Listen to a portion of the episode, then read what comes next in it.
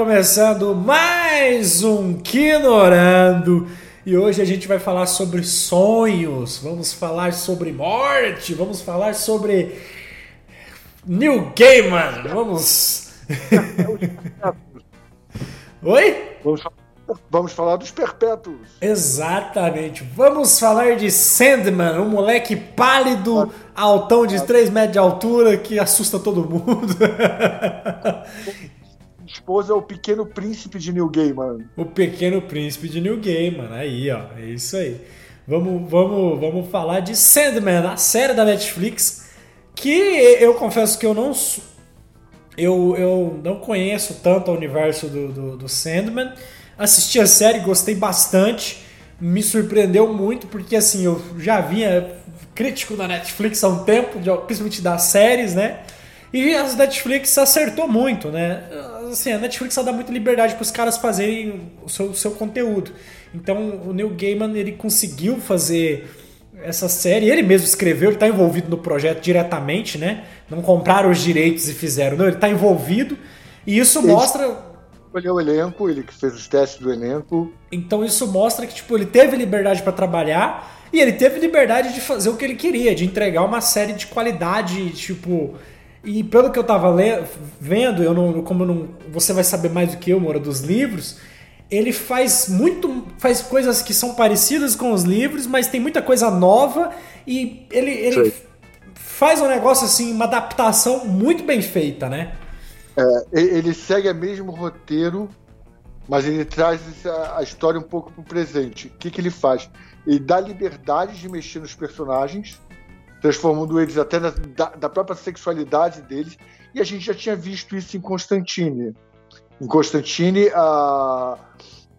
em Constantine o próprio personagem, o Constantine, perdão, Constantine o filme do Ken Reeves. O demônio é uma, o Lúcifer é uma mulher que faz o papel. Aqui a gente tem a mesmo tipo de adaptação para o Lúcifer e para o Constantine mesmo e para alguns outros personagens, porque a preocupação está muito mais ligada à atuação do que a escolha se é masculino ou feminino. Conforme o, próximo, o próprio Neil Gaiman falou, esse é um universo alternativo da DC. Ele não é, para quem não sabe, a Vertigo por muito tempo ficou desligada da DC. Ela é um braço da DC, mas ela não é a DC Comics. Ela voltou há pouco tempo atrás. Então, por exemplo, no universo de terror da Vertigo, não existia necessariamente um Batman ou um Superman. E é esse universo que é um do multiverso da DC que a gente está falando agora. É, então assim, eu que fui passageiro de primeira viagem, né? É, sei de algumas obras do, do Neil Gaiman.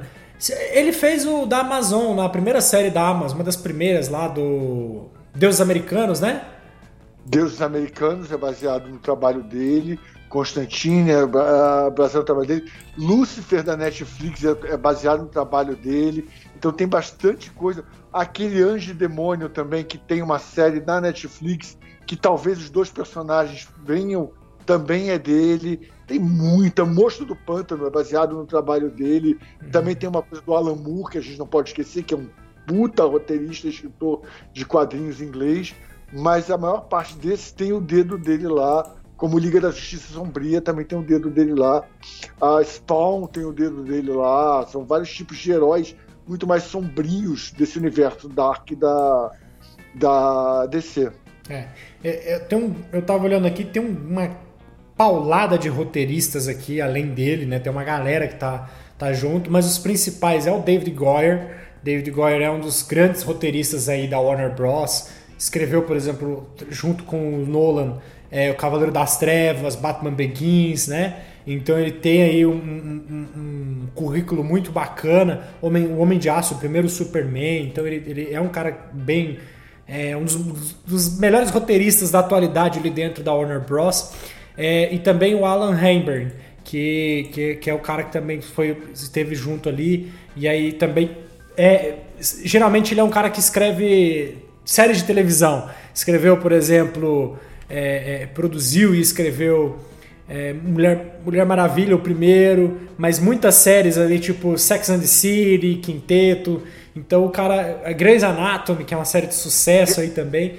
Então, consegue pesar o drama junto com a, Ah, o bom da série que ela trabalha muito bem o drama da série, que é a própria dificuldade de amadurecimento dos personagens, com a parte mística, né? É. Então você consegue assistir entendendo que não é só fantasia, mas tem muita coisa ali que, que brinca com a realidade humana. É. Isso foi uma coisa que eu achei assim, no começo me incomodou, mas depois opa, ficou legal. Que parece que são duas coisas distintas, né? São dois momentos. Porque tem o um momento da realidade do nosso universo e tem o um momento do, do, do misticismo, né? Do, da, da alegoria. E, e, se você assiste ela como um todo, tem uma hora que você fala, parece que são duas, são duas coisas diferentes, né? Inclusive parece que dá pra você dividir. Se você dividir a série você fala, pô, dá pra fazer uma e duas temporadas, né? Mas é, você entende depois no final, porque na hora eu fiquei assim, pô, mas ficou meio estranho, mas depois a série te envolve de uma forma que você entende, você, pá, entendi a função disso, essa divisão e essa. E aí de repente lá no final já mistura um pouco, traz a alegoria para o mundo real, né? Já mistura um pouco as coisas, mas tudo bem ali, nada é jogado, é tudo bem explicado, tudo funciona muito bem. É, a, a, história até essa temporada ela é para apresentar o Sandman para a gente. Então, assim, você no começo pega um personagem extremamente frio, uh, às vezes calculista, que quer só recuperar o poder dele, para depois você entender toda a preocupação que ele tem com sonhar, com todo o universo as pessoas que convivem naquilo, qual o custo que você tem de recuperar as coisas, alma perdida, inferno. Então, tudo tem a ver com o inconsciente coletivo ou com o inconsciente humano. E aí você vai desenvolvendo. É difícil, é difícil, não é uma série fácil, porque ela brinca muito com os dois mundos se jogando, se colidindo com as informações. É, é eu, por exemplo, como, como eu falei, eu não, não conheço os livros, né, a obra original, para mim foi assim, no começo foi meio difícil. Eu fiquei assim, ah, não engatava, não engatava. Mas eu entendi a proposta da série, pelo menos assim.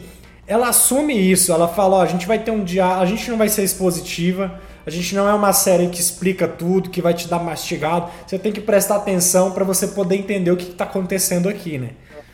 A, a, parte do fantasma é muito difícil você entender que ele se ele existia ou não, se era na cabeça dele, se ele está um fantasma no sonhar. Só depois é que se explica um pouco o que, que é aquela situação. Hum. Até você descobrir quem é o verdadeiro vilão da primeira temporada, só no final. É. E, e, assim, não é bem um vilão, né? Vamos dizer assim, que, que geralmente é o vilão que tem conduzido nas séries, assim, o protagonista. Aqui é o protagonista mesmo que assume e fala, não, eu vou conduzir a história, né? Ele, ele, ele é meio que. Não tem quase uma. Não tem meio que uma figura de antagonista ali, né? Vai não, ter no não. final, né? Mas é mais é o protagonista assumindo e falando, não, você vai, vai acompanhar comigo. É uma jornada, como você falou, o Pequeno Príncipe. É a jornada de um. De um né? Exatamente. E é, é assim todos os oito, nove livros para chegar ao final e você entender que o final é o recomeço do primeira história. Então tem toda essa brincadeira porque cada perpétuo representa um lado da humanidade ou um lado de quando a gente fala de humanidade a gente restringe muito ao nosso universo, mas vai chegar um momento em que vai se falar de todos os universos todas as possibilidades de vida e como os perpétuos aparecem para cada possibilidade. Por exemplo, não fica tão claro assim, mas a morte, quando ela está andando no parque com ele, ela fala: Eu não estou aqui com você, eu estou aqui com você e estou andando em todo o universo ao mesmo tempo.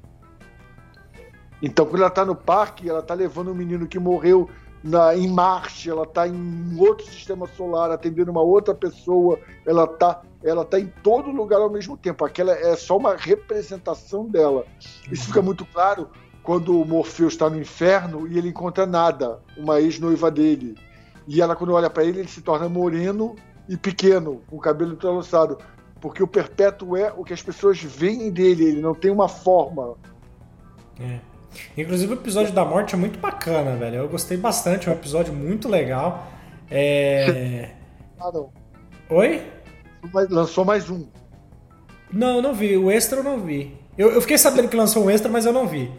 Muito, muito bom. Explica um pouco mais. O primeiro é uma animação, que é no, no livro do, do Sandman, como cada. Eu tenho, eu tenho a capa dura, são oito capaduras.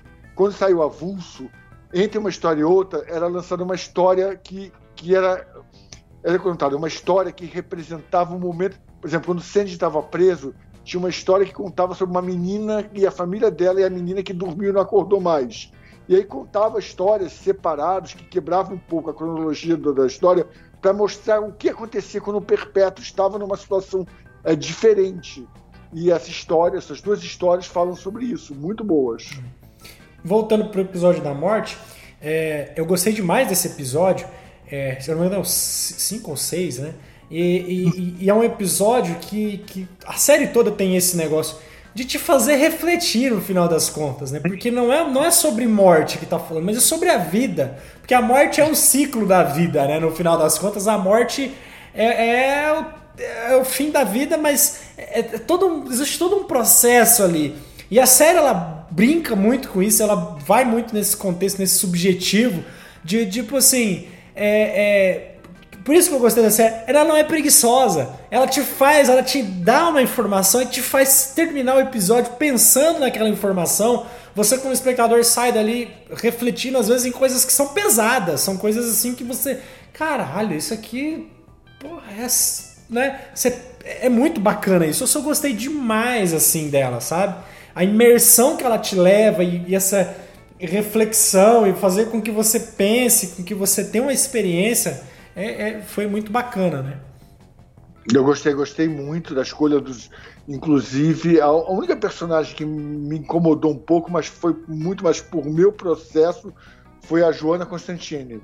Porque eu sou muito acostumado com as séries, livros e filmes da Marvel, da DC Comics, perdão, e da Vertigo, onde se fala com Constantine como homem, e é a primeira vez que ele passou a ser uma mulher. Uhum. Mas depois que ele me digeriu, foi tudo bem, eu aceitei e passou bem.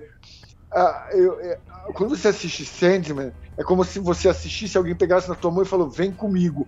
Tanto que o formato da câmera que vai passando não é, é, é acompanhando ele andando, é acompanhando o movimento, não é uma câmera parada. Como você estivesse andando ao lado da pessoa e ouvindo o que ele está falando. Uhum. Os quadrinhos têm uma pegada que não é essa, mas que é muito parecida, como se eles estivessem falando com você presente na sala.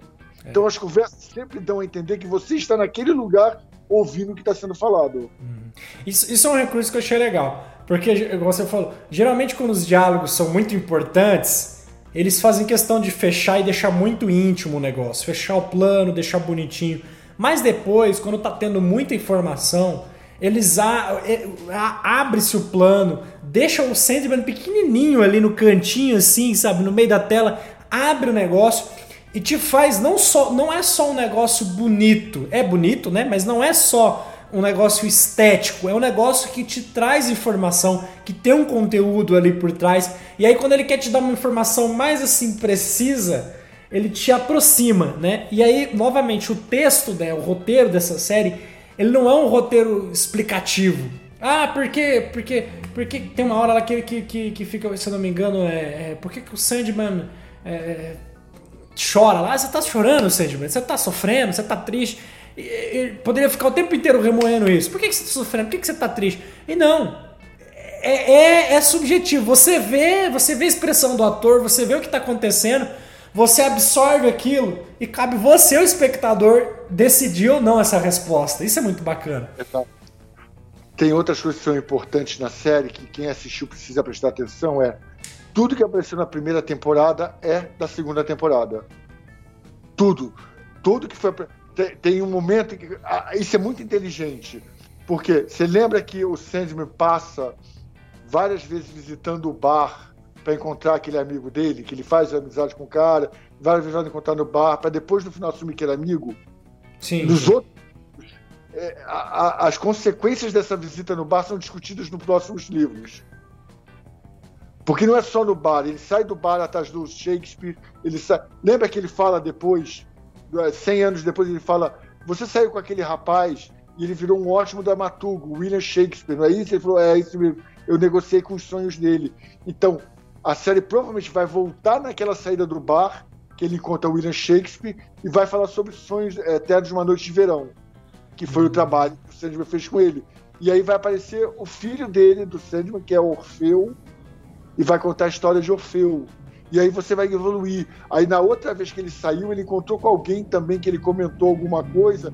Então vai contar a história daquilo. Então tudo que você viu ali no Sandman, nessa primeira temporada, tem a ver com a segunda temporada. São, são pequenos ganchos de histórias que ficariam abertas para serem contadas na segunda temporada. E aí na segunda temporada vai ser feita a mesma coisa. E aí você vai entendendo a evolução do personagem por mais de mil anos. É quase que um um RPG, talvez, não sei. Eu, eu, eu, sei, eu tô jogando é, Red Redemption, aquele jogo, sabe? Red, Red Dead Redemption. Que tipo, a decisão que você vai ali tem uma questzinha com NPC, você joga ali. Depois lá na hum. frente você topa aquele NPC, ele vai lembrar de você, ah, você me ajudou, não sei o que. Vai tendo, essa, sabe, essas de, de, coisinhas simples que vai dando riqueza no final da história, né? É, se você faz, vai ali, encontra uma pessoa, depois volta, encontra de novo. É, é isso, isso que dá o, a riqueza para a história como um todo, né? A história principal da segunda temporada vai ser envolvida na visita dele no inferno, que hum. termina com o gancho quando Lúcifer fala vou fazer uma coisa e o Lúcifer vai fazer uma coisa que ninguém está esperando. E não é o que todo mundo está esperando. Se você falar para mim, ah, é guerra, não. Ah, ele vai uh, desafiar os céus. Também não. Ele vai fazer um negócio muito louco que você já sabe o que, que é, que todo mundo sabe o que, que é, mas ninguém vai se ligar. Ele vai fazer o que aparece no primeiro capítulo da série Lucifer. Da série Lucifer? A série Lucifer é o mesmo Lucifer do New Gamer, só que com uma outra adaptação. Mas é, o primeiro capítulo é a mesmíssima história que ele fala, só que ele não cita. Quando ele está lá, ele não cita o é, o Sandman, porque eles preferiram não fazer ligado de. É, a série Lucifer é um spin-off do Sandman nos quadrinhos. E existe uma série de quadrinhos chamada Lucifer, que logo depois dessa decisão que o Lucifer toma com o Sandman, ele passa a fazer o que é feito na série. Entendi, entendi. Ah, isso, isso eu não imaginava. Isso é da DC, né? É tudo da DC, né? No final das é contas. Da, é da Vertigo DC. Aí, tá vendo? Tá vendo? A DC acerta, então. acerta algumas coisas. O 4 ficou seis, cinco, seis temporadas, terminando na Netflix também. Entendi, entendi. É, a, a, a série como um todo, a primeira temporada funciona muito bem. É, como eu falei, ela parece ter dois momentos assim, e tem realmente né, dois momentos que em algum momento eu fiquei meio incomodado, fiquei, nossa, mas tá meio assim, mas depois as coisas funcionam, né? No final de todo as coisas funcionam. É, novamente eu adorei o roteiro, porque não é um roteiro explicativo, não é aquele roteiro que fica explicando, explicando, explicando. Não, ele te fala, te dá uma informação, presta atenção. Pronto, Exatamente. presta atenção. Se, se, se é, é, você tá falando aí do rolê aí do, do, do Lucifer, não, não peguei. Entendeu? Pesquei. Você não pode pescar nessa série. Não, não, não vai assistir lá acelerado que você não vai prestar atenção. Você tem que ir com calma. É, tem várias, várias pegadinhas, vários comentários. Por exemplo, vou repetir um comentário que passou desapercebido por todo mundo, mas na hora que aparece eu, dou, eu sou igual o Capitão América. Peguei, peguei. que, ela, que, que uma das fúrias fala: só existe uma maneira de matar um perpétuo, derramando sangue da própria espécie. Ah, eu também não peguei essa. É, mas eu, como já li todas as obras, é, já fico mastigado nessas pegadinhas. É. Então, muito, muito disso. Eu acho que quem repete isso também é o desejo. Mas tem muito dessas informações na série que, você, que, que são pegadinhas para a próxima temporada, que são para a próxima temporada. Esse personagem que apareceu, que vive o tempo todo, que é o melhor amigo, que é o Matthew, não, Matthew é o Corvo é, que é o melhor amigo do Sandman, que é o cara que vive eternamente também vai aparecer mais na frente em outras. O Corvo também vai aparecer. É muito legal. Tem muita coisa. É uma série que você tem que assistir, se puder, duas ou três vezes. Uhum. Porque aí você vai. Isso vai ficar na sua cabeça e quando você assistir uma próxima temporada, isso vai ficar muito claro. Uhum. E você que leu os livros, você que acompanha mais isso daí, ela, ela se. E eu vi a galera comentando, ela é uma série, uma adaptação assim. Ela é fiel, mas ela é uma adaptação livre. Ela, tipo, ela segue alguns outros caminhos parecidos com o livro, mas Sim. não é aquela adaptação, tipo, pega, igual tá aqui e faz. Não, ele, o Neil Gaiman, ele, ele faz coisa a mais, ele emerge mais e, e, e vambora. Ele faz um negócio. Ele, ele tem noção do que ele tá fazendo. Não é um quadrinho, não é um livro, mas sim é uma série. Ele tem essa noção, né? É, ele vem evoluindo, na verdade não é a primeira série do Neil Gaiman, American Gods, ele já tinha feito. Existe uma outra série de Anjos e Demônios que eu esqueci o nome também da Netflix, que é muito. ou Amazon Prime, não tenho certeza. Mas que é muito boa também. Constantine tem o dedo, o filme Constantine tem o dedo dele, a série Constantine que apareceu na DC e. Então, assim, ele tem muita bagagem. O Neil Gaiman só aceitou fazer Sandman com duas condições. A escolha do elenco passasse por ele e as condições de tecnologia fossem suficientes para fazer o sonhar. Que é uma coisa que hoje está perfeito, porque é, é muito o que você falou, é muito lud, lud, lud, lud oh, lúdico, é, lúdico, muito lúdico, exatamente. Então você sai do mundo real para o mundo mágico numa fração, uma poeira que ele joga. É. E, e isso eu preciso agora sim. Eu que sou um crítico de CGI, mas eu tenho que tirar o chapéu. Muito bem feito a estética da série, o capricho que tem nessa parte de, de, de, de visual, porque é uma, querendo ou não, é, é, é, é, você fala assim, ah, mas é uma série, tem que ter um CGI porco. Não, o CGI aqui, toda a computação gráfica, faz parte da imersão na obra, né? Quando você vai ler um quadrinho, eu, eu acredito que os quadrinhos dele, os traços têm que ser muito... Quase uma obra de arte ali para você imergir naquilo ali, para você absorver aquilo ali. E, e, isso tem que ser feito aqui. E o desafio é muito maior, porque você, um quadrinho, um livro, você vai ter uma pintura ali estática. Aqui você tem uma imagem, né? E você tem que representar isso dali, trazer isso para a imagem. É um desafio muito grande. Então, assim, é uma responsabilidade muito grande para que no final a experiência seja, porra, eu imergi nessa série, né? E a série para mim ela é é uma imersão. Ela vai começando devagarzinho, vai indo, vai indo e na, na minha opinião e para mim, ela foi meio arrastada, foi indo, foi indo, mas quando eu vi, porra, imergiu, né? E é uma imersão muito assertiva, não é aquela imersão, vem cá, entra na bagaça e vamos embora. Não, ele vai te convidando, tanto que não tem um antagonista, só no final, o protagonista que pega na sua mão e fala: "Vem acompanhar a história comigo, vamos entender isso aqui coisa detalhe por detalhe" e vai indo, sabe? E isso eu achei assim, novamente o roteiro muito capaz e muito assertivo de tipo, vamos com calma, vamos fazer um negócio bem feito.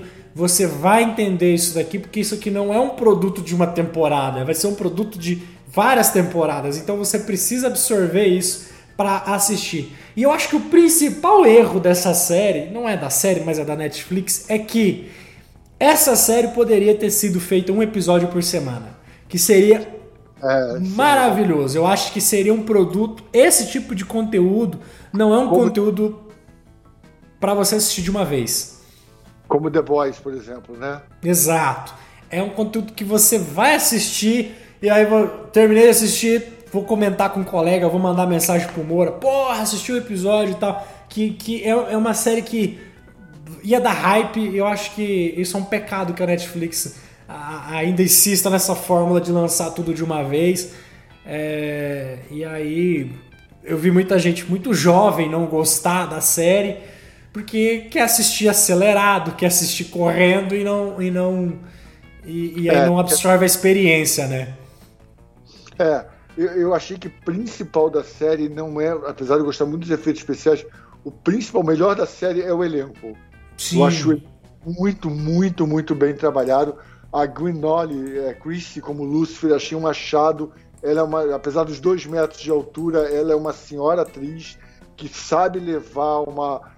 O Lucifer, diferente do Lucifer da série, ele não é encantador, ele é um. Ele, Lucifer é o. É o é, a tradução do Lucifer é a luz, né? Aquele que tem a luz, o portador da luz. Então ele tem uma beleza diferente, estonteante, e ela traz essa beleza no personagem e, e traz uma frieza também muito grande. Então ela está muito bem no papel. O próprio Tom Sturridge, eu gosto muito dele. Ele tem essa cara de pequeno príncipe e ao mesmo tempo lembra muito o Sandman. Uma coisa que mudou é que o Sandman é branco, branquelo, branco demais. O filme todo, o, pelas HQs todas. E aqui, para evitar um pouco, muito CGI em cima, muita maquiagem, ele retorna uma cor humana natural. Também não me afetou nada, achei muito bem feito isso. Gostei da escolha da Def com a Kirby Howell. Houve uma polêmica, porque a morte também é muito branca. Todos os perpétuos são muito brancos. E, cara, chega dessa coisa de que a adaptação tem que ser.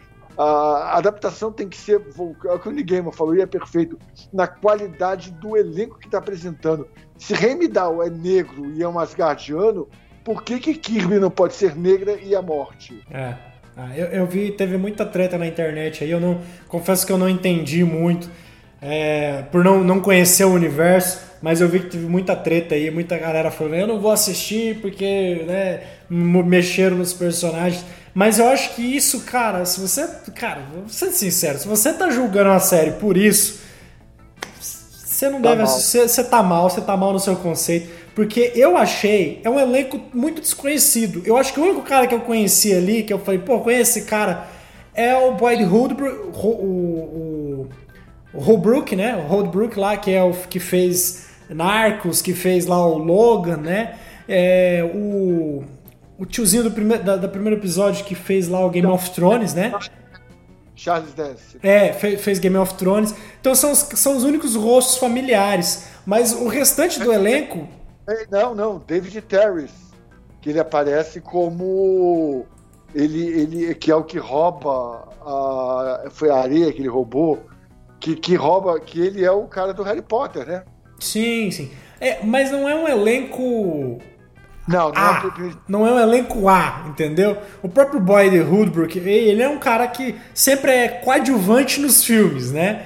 Então, assim, ele pega um elenco, não tem um, uma super estrela nesse filme, nessa série, não tem uma super estrela, né? É, o elenco é escolhido assim, bem a dedo, e é um elenco muito bom. Cada um no seu momento entrega demais. Então, se a pessoa falar, ah, eu não vou assistir porque mudou a figura do quadrinho, do filme, do. Cara, na moral, o Neil Gaiman ele conseguiu pegar uma, uma obra dele e falar: eu consigo fazer essa obra de outro jeito, com outra visão, adaptar essa obra de outra forma e deixar ela mais foda ainda. É isso. Ele conseguiu fazer isso. Eu acho engraçado que as pessoas são muito assim. Por exemplo, a, a Lila Hall, que é a Hazani Jamal, que é a pessoa que fica aquela mulher que fica grávida no sonhar. Uhum ela, na verdade, é filha do Lanterna Verde. O, o, o Lanterna Verde original. Ela é uma super-heroína na série. Aqui foi como uma humana normal e ninguém reclamou. É, é os nerd, é, é os nerdola de plantão que eu vou te falar, viu? É a, é a mesma turma que gostou de Doutor Estranho.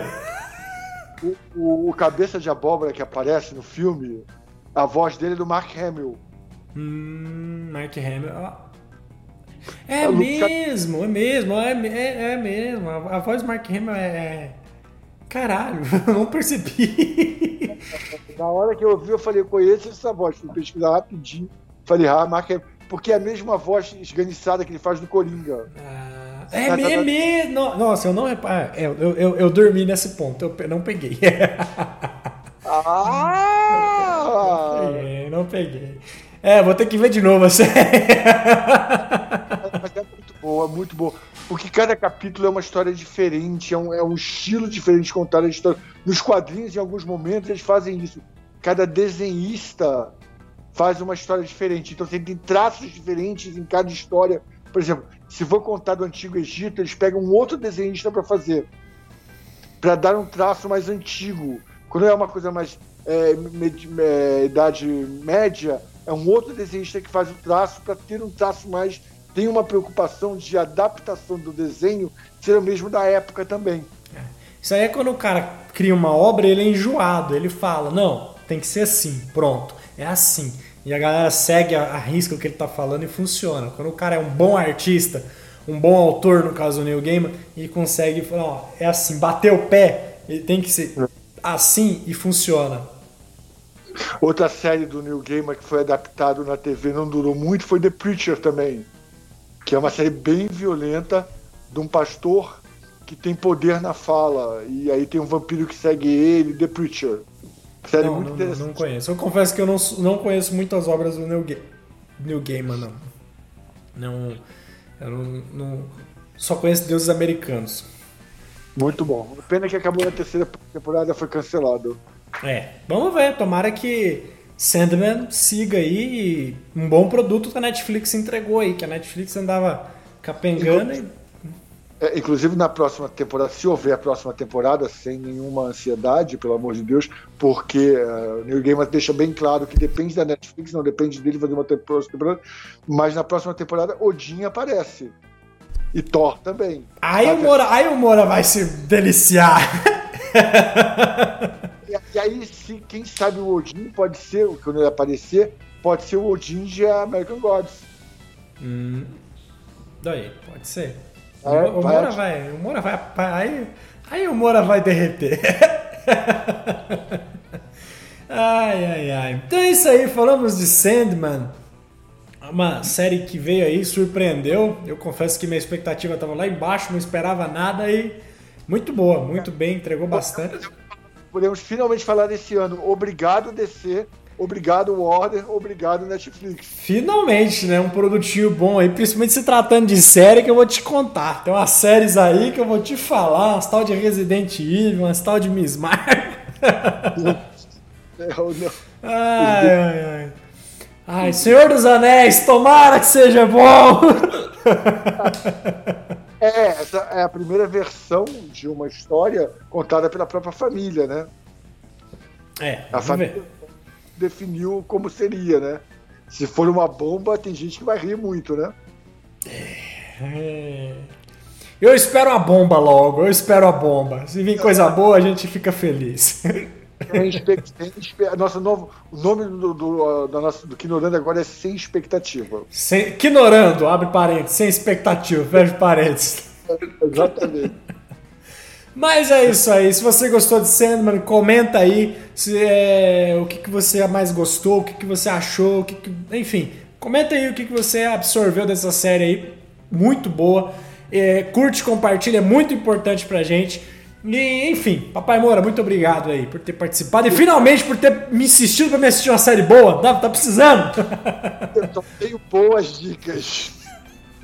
Não foi bem assim com Resident Evil, tá? Mas, ok.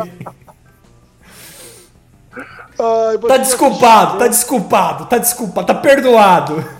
Pra quem assistiu Morfeu, vamos lá, uma enquete rapidinho. Se, três, três coisas pra você assistir hoje. Morfeu, Venom 2 ou Resident Evil? Ou a morte? A, a morte? morte? ai, ai, ai, ai, ai, vamos lá. É isso aí, então. Tudo de bom, abraços e bons filmes. Bons streamings.